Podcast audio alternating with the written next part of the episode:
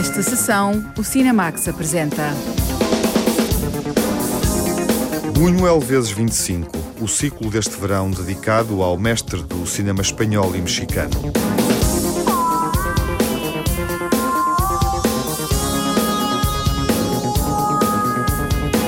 Este verão vale a pena esperar para ver os novos filmes de Quentin Tarantino, Brian De Palma e Richard Linklater.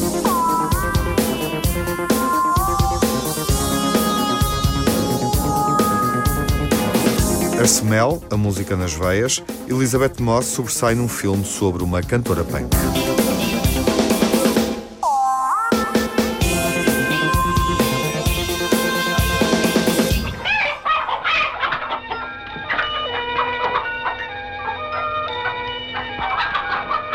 25 filmes de Luís Buñuel integram um ciclo que marca a programação cinematográfica deste período de verão. Podemos descobrir melhor o Buñuel mexicano, as obras europeias, os filmes do período surreal. A jornalista Lara Marques Pereira apresenta este ciclo dedicado a Luís Buñuel. Cineasta do surreal, da experimentação, da ousadia, capaz de criar obras que permanecem uma referência artística até hoje. Luís Buñuel, realizador, argumentista, mas também poeta, é ainda uma inspiração para Javier Espada, fundador do Centro Buñuel de Calanda, onde o cineasta nasceu. E eu creio que, que Buñuel sigue sendo um cineasta actual. De Buñuel pueden aprender muchos cineastas actuales. No solamente es un, es un cineasta que sus películas siguen siendo interesantes para el gran público o para una gran mayoría de personas, ¿no? que puede descubrir cosas sorprendentes en su cine, sino también para directores de cine que pueden aprender a filmar con, sin buscar alardes técnicos, con sencillez, pero al mismo tiempo consiguiendo un gran impacto en el espectador. Yo creo que eso es lo más interesante que, que, se puede decir hoy en día del cine de Buñuel, que no solamente es un director para el público, es un director también para, para creadores especialmente para cineastas, pero para, también para poetas, para fotógrafos, en fin, es una fuente de inspiración todavía. O ciclo de 25 filmes que começa no Espaço Nimas, mas vai percorrer outras salas do país, volta-se para as obras que Buñuel realizou na segunda metade do século passado, depois de se naturalizar mexicano. As grandes cidades modernas, Nova York, Paris, Londres, esconden tras sus magníficos edificios hogares de miseria que albergan niños malnutridos, sin higiene, sin escuela, semillero de futuros delincuentes. México, la gran ciudad moderna, no es decepción a esta regla universal. Por eso esta película basada en hechos de la vida real no es optimista y deja la solución del problema a las fuerzas progressivas da sociedade. Os Esquecidos de 1950 é uma das obras fundamentais do período mexicano, vencedor do prémio de realização no Festival de Cannes. O filme aborda a vida difícil e as dores de uma classe esquecida, as crianças de rua na capital mexicana. É também uma obra que cruza o surrealismo com a realidade que Buñuel quer denunciar. Uma película que tiene una profundidad y una carga humana enorme. Es una película que crea un, un, nuevo tipo de cine, probablemente sin pretenderlo, porque Buñuel nunca ha pretendido eh, que le pongan ni etiquetas, ni él hacer un cine que sea pretencioso, pero él hace una película que es heredera del documental Las Urdes, que había hecho de denuncia social, y que va mucho más allá del neorrealismo italiano, que por aquel entonces se hacían películas, porque él nunca deja atrás su paso por el movimiento surrealista. Entonces es una película que es realista, pero con todo, incluido con la parte del sueño, con la parte oscura, con esa parte que reivindica el surrealismo y eso hace que sea una obra única.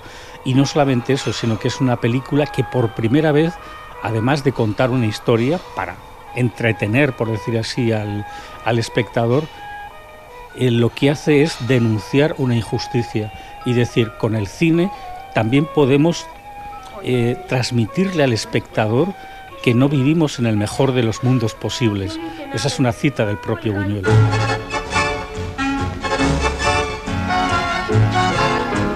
É a partir daqui que o nome de Buñuel começa a ganhar dimensão global e a atenção dos festivais, mas a obra do cineasta começa muito antes, em Espanha. Em Madrid, convive com Garcia Lorca ou Salvador Dalí, com quem escreveu em 1929 o primeiro filme de carreira, a curta-metragem Um Cão Andaluz, uma referência do universo surrealista até aos nossos dias. No ano seguinte, assina A Idade de Ouro, o filme Escândalo, proibido durante 50 anos. Duas obras que podem ser entendidas como más do que simplemente filmes. El perro andaluz y la edad de oro, que yo creo que son, eh, todavía sigue siendo una obra de arte. De hecho, en muchos museos se proyecta como una obra de arte. Igual que se exhibe un cuadro, se exhiben estas películas. Yo creo que eso lo dice todo.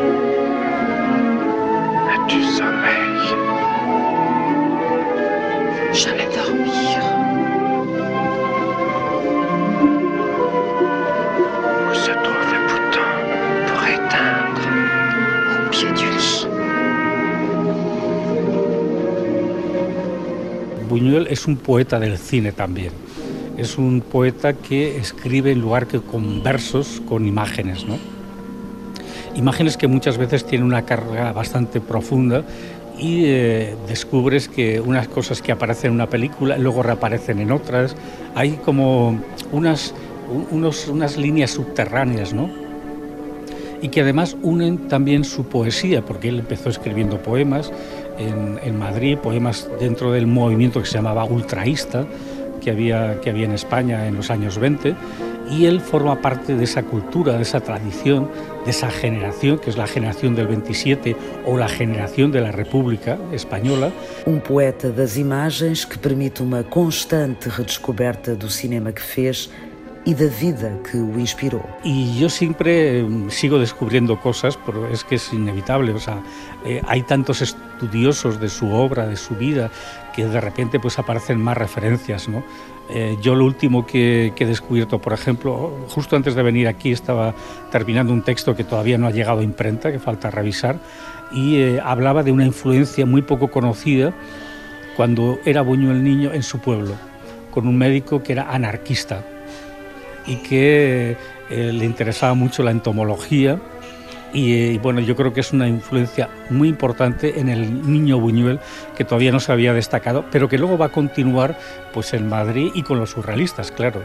Y yo creo que todo eso da idea de que, de que una persona es algo que se construye en el camino, ¿no? que no hay un solo Buñuel, no hay una, un Buñuel que sea igual siempre, y eso es lógico, o sea, es una persona que vive 83 años y que se va transformando. Buenos días, señorita. ¿Ha dormido usted bien? Bien, refugio. Buenos días, Nor de Dios. Necesito saber cuánto te falta para dar a luz. ¿Para qué? Mujer, para tener prevenido al médico. Mm, no lo sé, yo creo que unos cuatro meses, pero no se lo puedo asegurar a usted. Tampoco sabe quién es el padre. Dice que era de noche y ni la cara le vio. Cállate, que no te lo he contado para que vayas publicándolo. A callar. No se debe hablar así, menos delante de nuestra santa protectora, que es persona decente.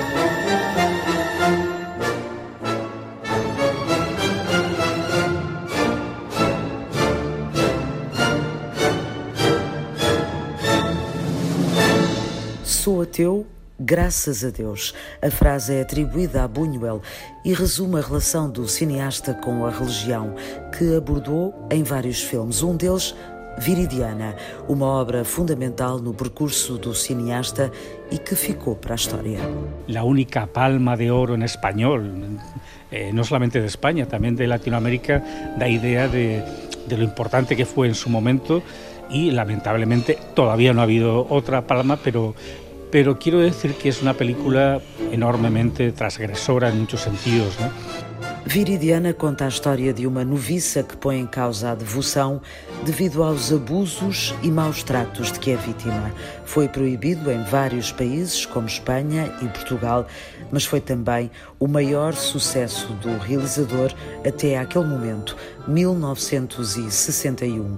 O gênio e a polémica pareciam andar lado a lado na vida de Buñuel, por isso, voltar à sua obra é também deixar-se levar por objetos artísticos perturbadores. Eu creo que o importante é deixar-se arrastrar por esas ideas que, que laten en el cine de Buñuel, esas imágenes perturbadoras y que de alguna forma nos enfrentan con nuestra realidad todavía hoy en día. Yo creo que eso es lo más importante del cine de Buñuel, que sigue siendo vital.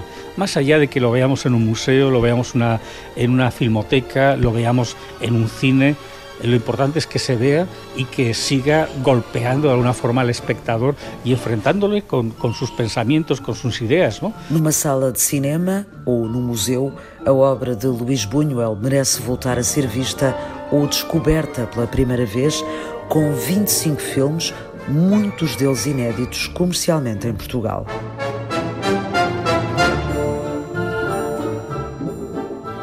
Uma perspectiva ampla sobre a obra de Buñuel, um programa com filmes inéditos, filmes que são exibidos novamente em Portugal, mas em cópia restaurada. É preciso recuar até aos anos 80 do século passado para encontrar um ciclo assim amplo eh, como este, dedicado ao realizador espanhol e mexicano, e na altura foi organizado pela Cinemateca Portuguesa.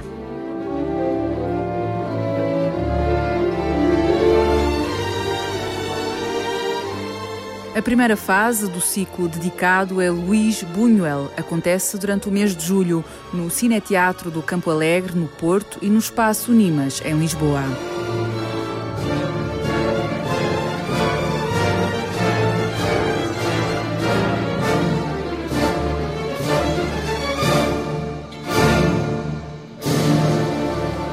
Who was Becky something? A Música nas Veias é um filme sobre uma artista punk onde sobressai o desempenho de Elizabeth Moss.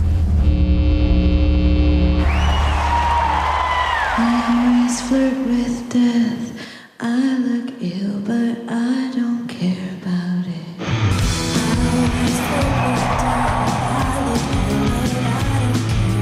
Becky something. She's a woman. She's a user. Your mother. She's a deadbeat. A person. A persona.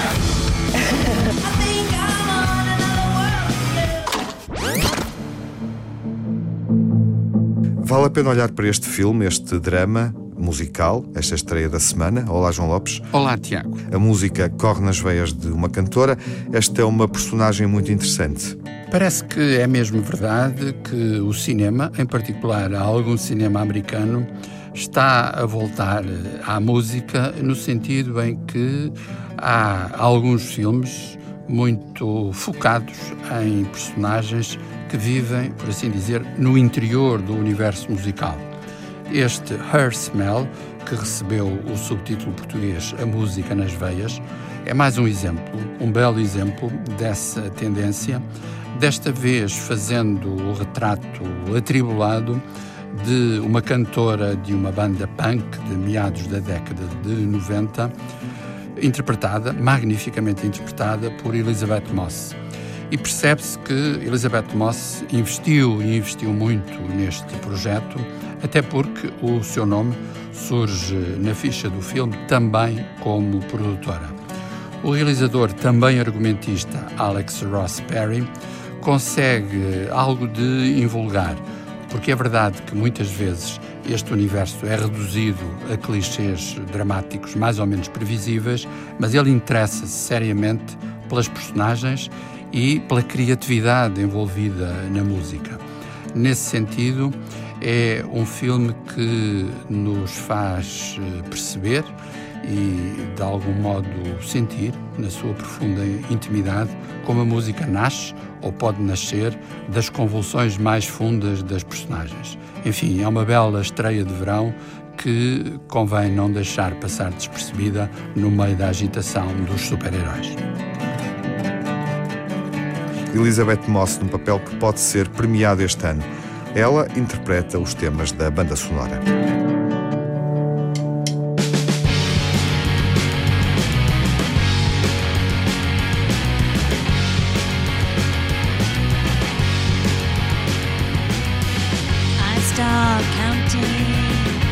Track of time, ran out of patience. I know what's mine, I know what's mine.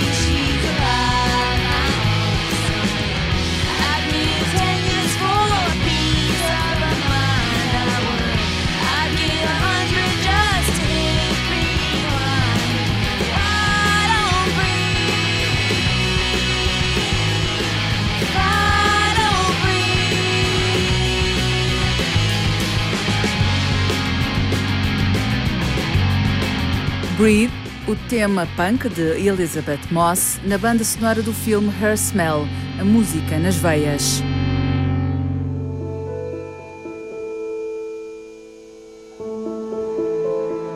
Petra é um filme construído em torno de um mistério familiar. Vale a pena ver como o espanhol Jaime Rosales enredou esta trama. Temos uma relação acidentada, incompleta e, sobretudo, irregular com a produção espanhola. O certo é que, no país vizinho, continuam a acontecer coisas cinematograficamente estimulantes, e não apenas quando trazem a assinatura de Pedro Almodóvar. Petra, de Jaime Rosales, é um excelente exemplo. Revelado na edição de 2018 da Quinzena dos Realizadores, em Cannes, a sua história de uma mulher que nunca conheceu o pai e tenta saber mais sobre as suas origens possui a energia clássica de um genuíno melodrama familiar, agora tratado com a arte da sugestão e da elipse que definem o cinema de Jaime Rosales. Dele já tínhamos visto A Solidão, um magnífico título de 2007. Agora, com Petra, podemos confirmá-lo como um dos nomes grandes do atual cinema de Espanha. Estoy viendo tu pintura. ¿Y qué te parece? Está pensada como una terapia para ti, no pensando en el público. No me gusta Petra. Mintió. Como todos mentimos.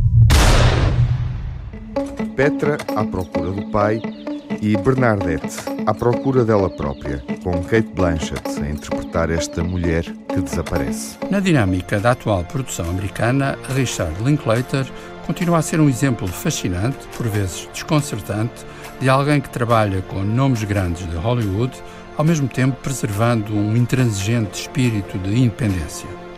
No caso de Onde Estás, Bernadette, ele convidou a oscarizada Kate Blanchett para fazer o retrato de uma mulher de meia idade que, depois de criados os filhos, entra num processo mais ou menos dramático de revisitação e, por assim dizer, atualização das suas próprias memórias.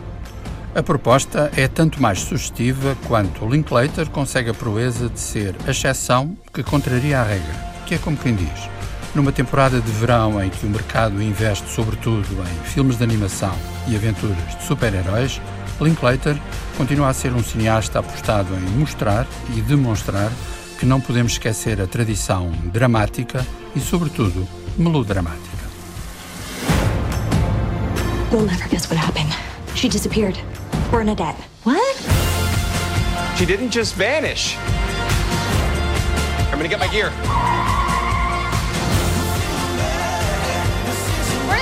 Bernadette! Bernadette. Bernadette. Oof.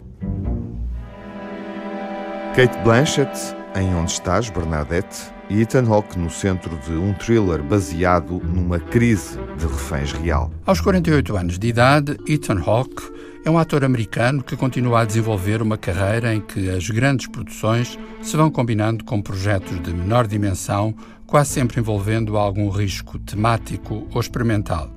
Assim aconteceu em 2015, sob a direção do canadiano Robert Boudreau, em Born to be Blue, uma evocação de uma lenda do jazz, Chet Baker.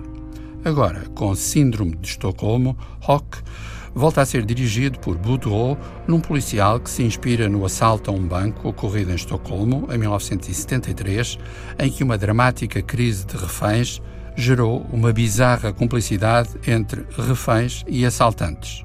Tal fenómeno psicológico tornou-se mesmo objeto de estudo, sendo designado precisamente por Síndrome de Estocolmo.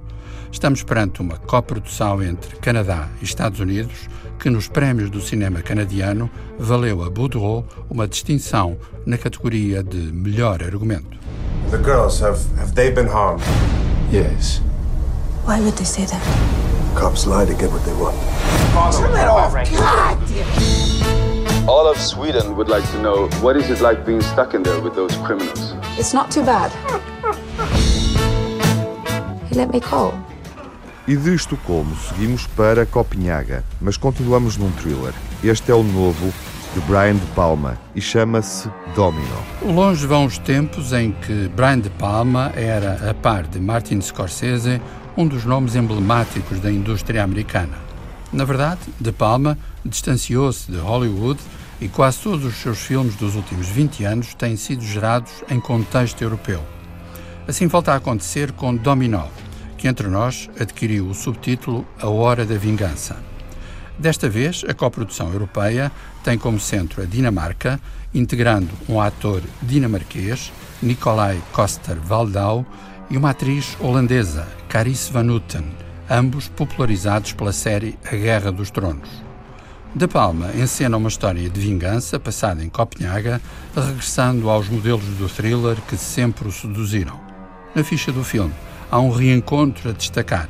É que a música foi composta pelo autor da banda sonora de Carrie, o clássico que De Palma dirigiu em 1976. É ele, o italiano Pino Donaggio.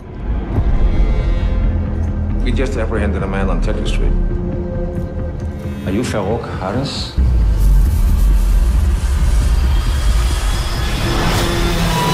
Lars! Officer down.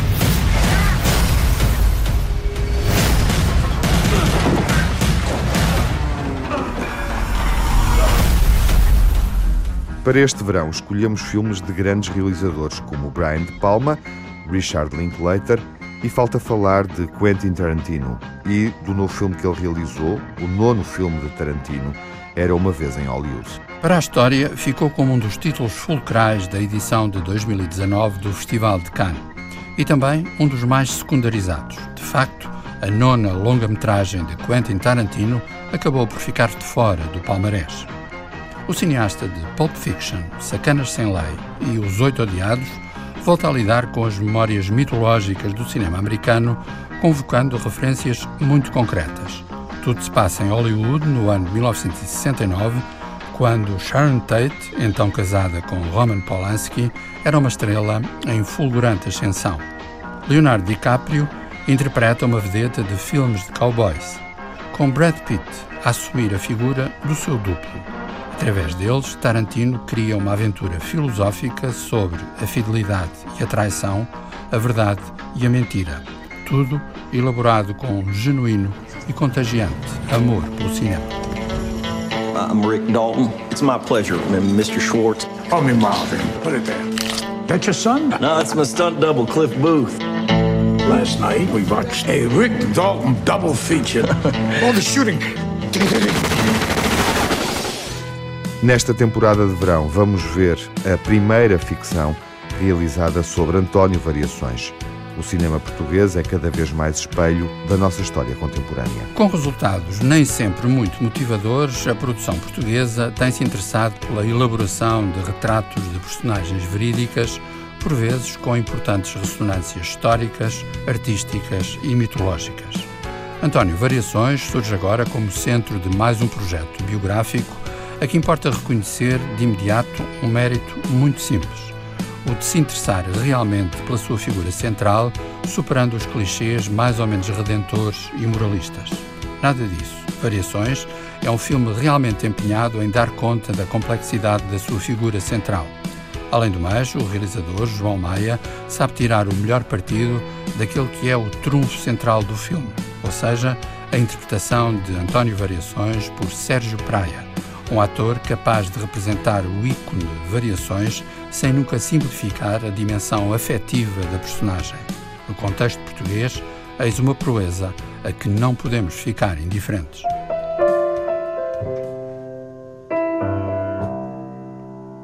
Diz-me que solidão é essa que te põe a falar sozinho. Diz-me que conversa estás a ter contigo. Diz-me que desprezo é esse que não olhas para quem quer que seja ou pensas que não existe ninguém que te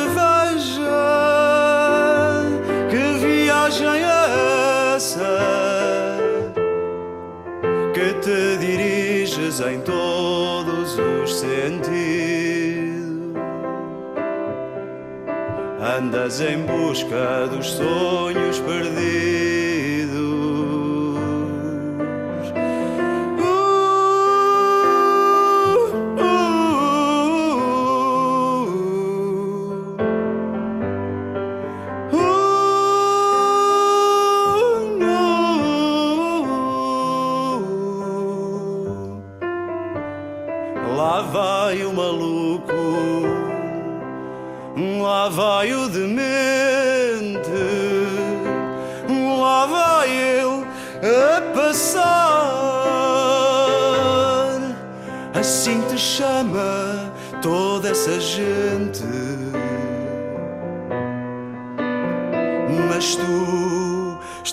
Sempre ausente e não te conseguem alcançar. Mas tu Sempre ausente, interpretado pelo ator Sérgio Praia. Variações é um dos filmes que vale a pena ver na temporada de verão. Mas tu estás sempre ausente e não te conseguem alcançar. Esta seleção dedicada aos filmes que escolhemos para os meses de julho e agosto fica completa com duas estreias francesas: o filme histórico A Troca das Princesas e a comédia Em Liberdade. A Margarida Vaz entrevistou os dois realizadores. Troca de Princesas é um filme de época sobre uma passagem da história da Europa. É uma narrativa baseada num acordo celebrado no século XVIII entre as casas reais da França e da Espanha. Ma chère fille, vous voilà désormais reine de France. Quant à vous, mon fils, nous allons vous marier à Louise-Élisabeth d'Orléans. O filme Troca de Princesas, do realizador Marc Dugan, conta um episódio da infância da rainha Mariana Vitória, que foi casada com Dom José I e foi a mãe da rainha Dona Maria I. Mariana Vitória, quando tinha 4 anos, ficou noiva do rei Luís XV, de 11 anos de idade. Foi protagonista de uma troca de princesas com a filha do regente de França. Uma manobra política que não correu bem. Um fracasso que ditou o rumo da história de Portugal. Maria Victoria, donc, qui était, qui était euh, petite a été euh, mariée. Maria Ana Vitória foi a pequena princesa enviada para casar com o rei de França e depois repudiada de volta à Espanha. Mais tarde tornou-se rainha de Portugal. Teve três ou quatro filhos, criou uma linhagem de reis e de rainhas em Portugal muito importante. Foi repudiada porque os médicos franceses diziam que nunca poderia ter filhos. Mas foi por razões políticas, porque queriam fazer mudanças. Nesta história existe sim uma ligação muito forte com Portugal. La politique par rapport à. Donc, euh, oui, donc il y a un lien très fort euh, avec le, le Portugal. O cineasta Marc Dugan interessou-se por esta troca de princesas entre a França e a Espanha. É um facto histórico pouco divulgado, mas que influenciou a política da Europa.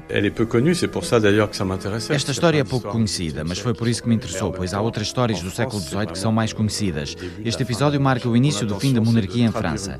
A minha intenção era, de uma forma sincera e respeitando a história, criar uma dramaturgia à volta do tema. Euh, et de créer une dramaturgie autour de ça. Je ne veux pas y aller, monsieur. Vous irez. J'ai assez intrigué pour y parvenir. Les princesses sont faites pour être mariées et perpétuer une dynastie.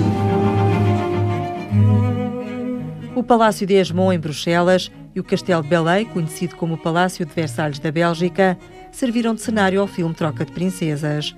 As cenas da corte espanhola de Filipe V foram filmadas no castelo belga de Gesbic, representativo da arte flamenga de influência espanhola. O realizador, Marc Dugan, encontrou na Bélgica as condições ideais para a reconstituição histórica do século XVIII. Fizemos as filmagens na Bélgica porque tínhamos lá todos os espaços que queríamos para cenário. Podíamos representar a Espanha com a arquitetura flamenga de influência espanhola. Há locais na Valónia que são de inspiração francesa. Era muito interessante em termos de otimização das filmagens, além de que os castelos na Bélgica estão mais acessíveis ao cinema do que os castelos em França. Tomámos esta decisão e tivemos várias ajudas por parte da Bélgica. Foi mais fácil fazer o filme na Bélgica do que em França. beaucoup d'aide de la Belgique pour faire le film, donc c'était beaucoup plus facile à faire en Belgique qu'en France. O cineasta e escritor Marc Dugan não realiza filmes escritos por outros autores. Abriu uma exceção quando leu a obra de Chantal Thomas e adaptou assim para o cinema o livro Troca de Princesas. Habitualmente faço a adaptação dos meus livros, mas li o livro de Chantal Thomas e achei que era uma história extraordinária, muito emotiva, muito forte sobre as crianças, a condição das crianças no século XVIII, nas famílias reais, sobre a condição das mulheres nessa época. Considerei que era uma verdadeira história romanesca, com alguma tensão, e decidi fazer o filme e já está feito. Donc j'ai décidé de le faire et, de... et voilà, il est fait. Troca de Princesas de Marc Dugan é um filme histórico revelador da infância da mãe da Rainha Dona Maria I. Là, je m'appelle Marc Dugan. O meu nome é Marc Dugan, sou escritor e realizador. Espero que muitos portugueses tenham interesse em ver o filme e descobrir este momento da história da Europa, da história de França, de Espanha e, é claro, de Portugal. espagnole et portugaise à la fin. C'est l'avenir de l'Europe qui se joue ici. Le roi d'Espagne peut être imprévisible. Que disent exactement nos espions? Votre fille s'acclimate difficilement en Espagne. Le contraire m'aurait étonné.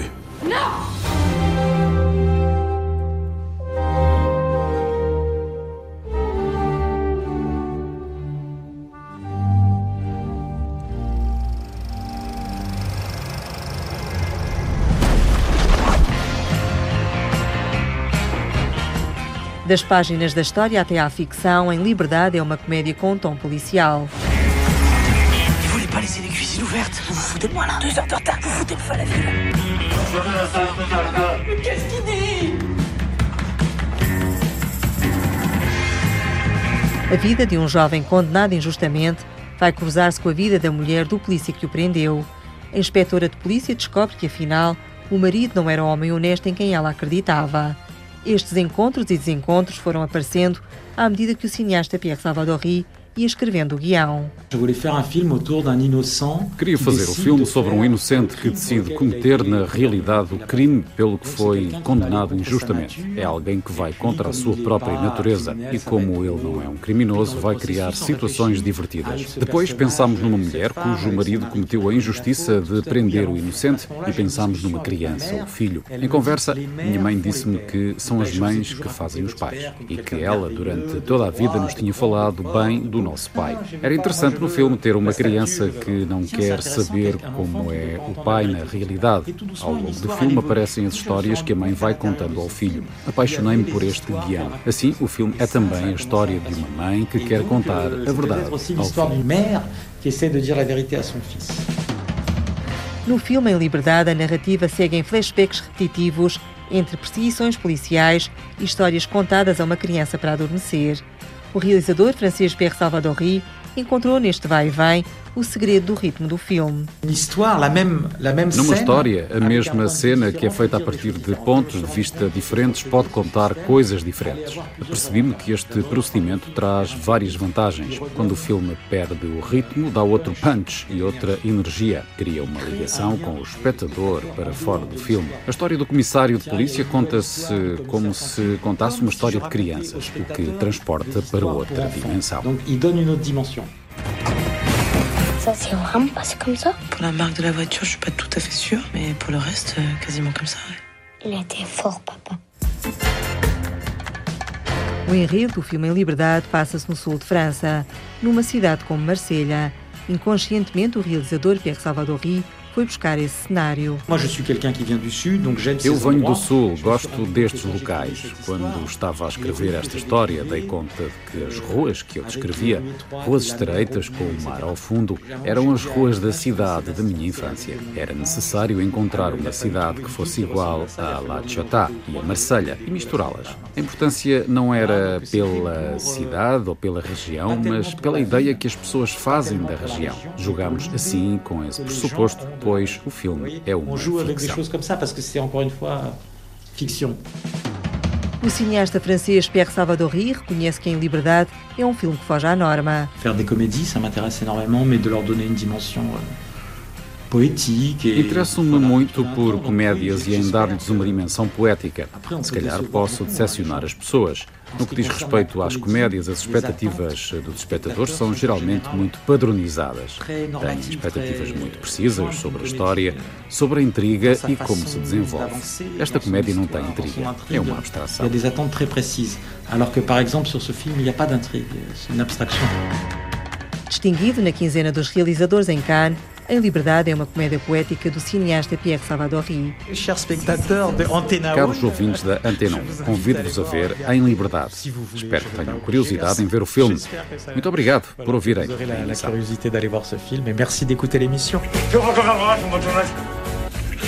Qu'est-ce que tu manges voilà Tu te donnes comme ton fils que vous. Ton papa, tu me voilà Tu dois t'allumer On a étudié des camels. Donnez-moi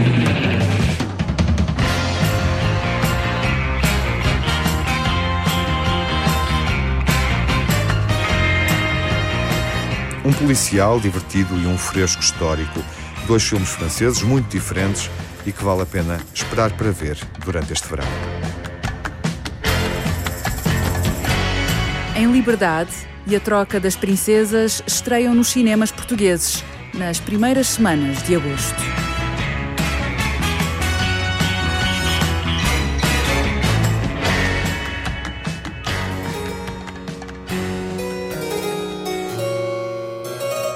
O ciclo dedicado a Luís Buñuel prolonga-se na memória final da sessão, onde escolhemos filmes marcantes em diferentes etapas do percurso do cineasta, desde as obras surrealistas, filmadas há quase 90 anos, até à consagração mais recente, há meio século, com a Palma de Ouro, que aconteceu no Festival de Cannes. Qualquer revisitação da obra de Luís Buñuel leva-nos necessariamente a um reencontro com as suas raízes surrealistas.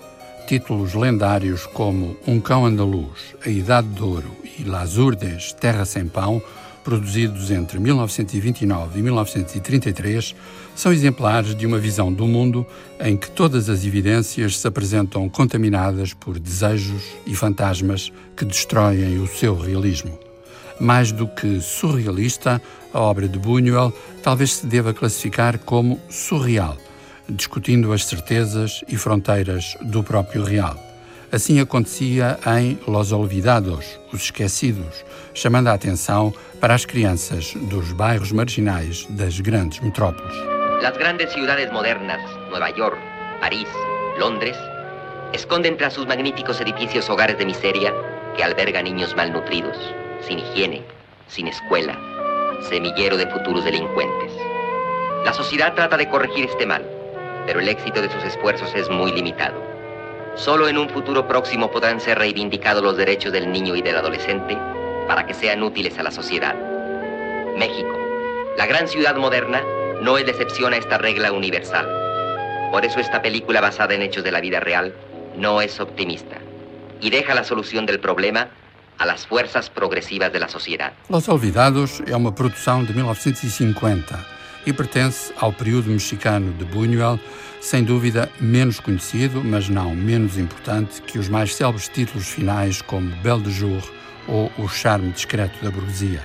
É nesse período que encontramos alguns dos seus melodramas mais ousados, incluindo Susana, A Filha do Engano e ainda o genial Ensaio de um Crime. Oh clemente, oh piadosa, oh dulce Virgen María. Ruega por nosotros para que seamos dignos de alcanzar las divinas gracias de nuestro Señor Jesucristo. Amén. ¿Qué vas a hacer? Archie, déjame explicarte. O drama de Ensaio de um Crime é um modelo de ironia e crueldade. Arquibaldo de la Cruz é alguém que vai desejando matar várias mulheres que vão pontuando a sua existência.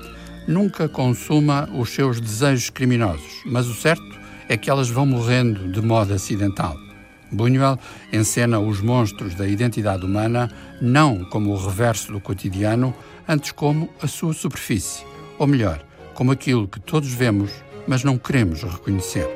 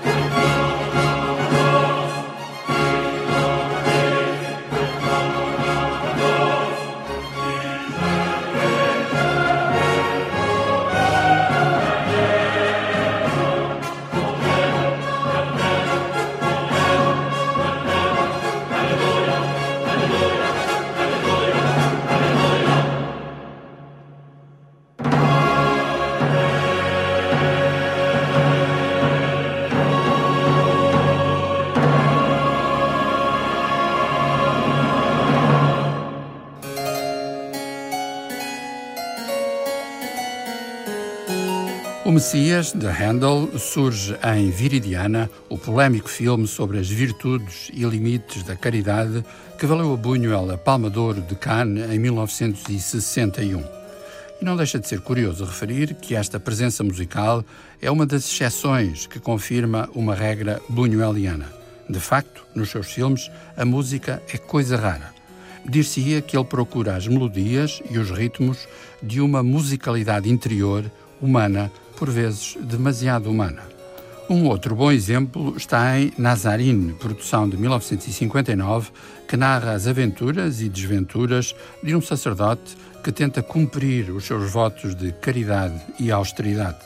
Adaptado do romance homónimo de Benito Pérez Galdós, transferindo a ação de Espanha para o México, Nazarine pode resumir uma fundamental linha de força do universo buñueliano, a saber, não há fronteira estável entre a virtude e o pecado.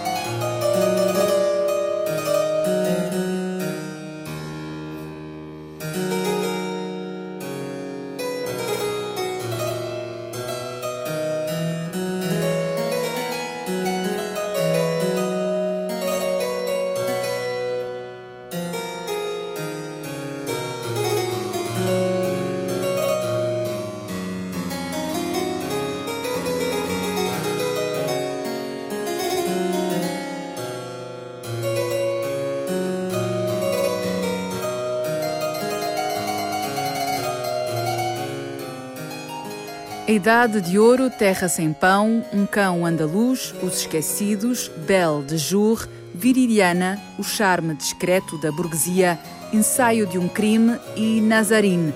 Buñuel na memória final a propósito do ciclo com 25 filmes do cineasta.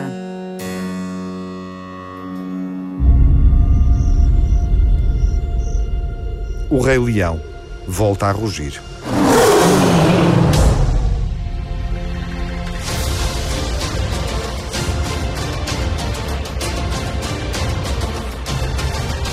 A versão de imagem real do clássico da Disney vai estar em destaque na próxima sessão, quando estrear nos cinemas nacionais.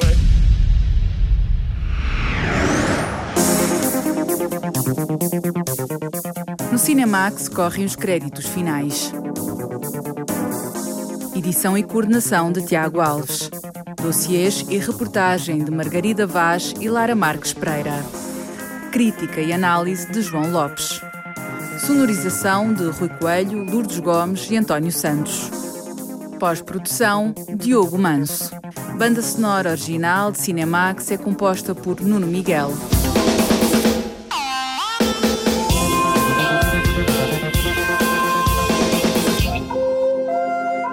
O Cinemax é um canal de cinema em português, com sessões de curtas-metragens na RTP2 Toda a atualidade na página digital rtp.pt/cinemax e também nas redes sociais. Torne-se fã no Facebook e siga-nos no Twitter.